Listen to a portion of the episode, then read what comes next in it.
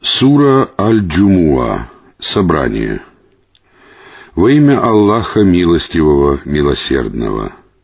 То, что на небесах и то, что на земле, славит Аллаха, Властелина, Святого, Могущественного, Мудрого. Он тот, кто отправил к неграмотным людям посланника из их среды.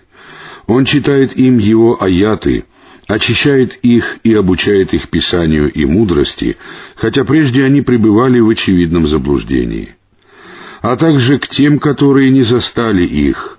Он могущественный, мудрый. Такова милость Аллаха. Он дарует ее, кому пожелает. Аллах обладает великой милостью. Те, кому было поручено придерживаться Таурата, и которые не придерживались его, подобны ослу, который везет на себе много книг. Как же скверно сравнение с людьми, которые считают ложью знамения Аллаха. Аллах не ведет прямым путем несправедливых людей.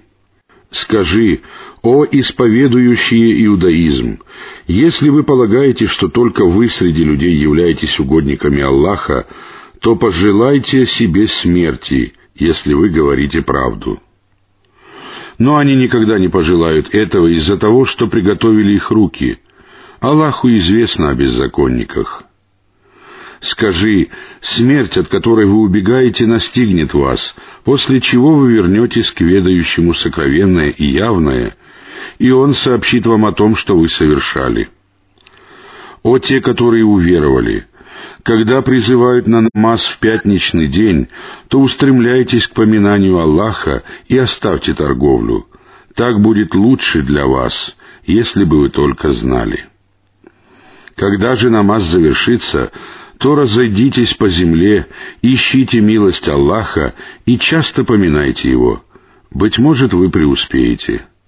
Когда же они увидели торговлю или забаву, они разошлись, бросившись к ней, и оставили тебя стоять во время пятничной проповеди. Скажи, то, что у Аллаха лучше забавы и торговли, и Аллах наилучший из дарующих удел.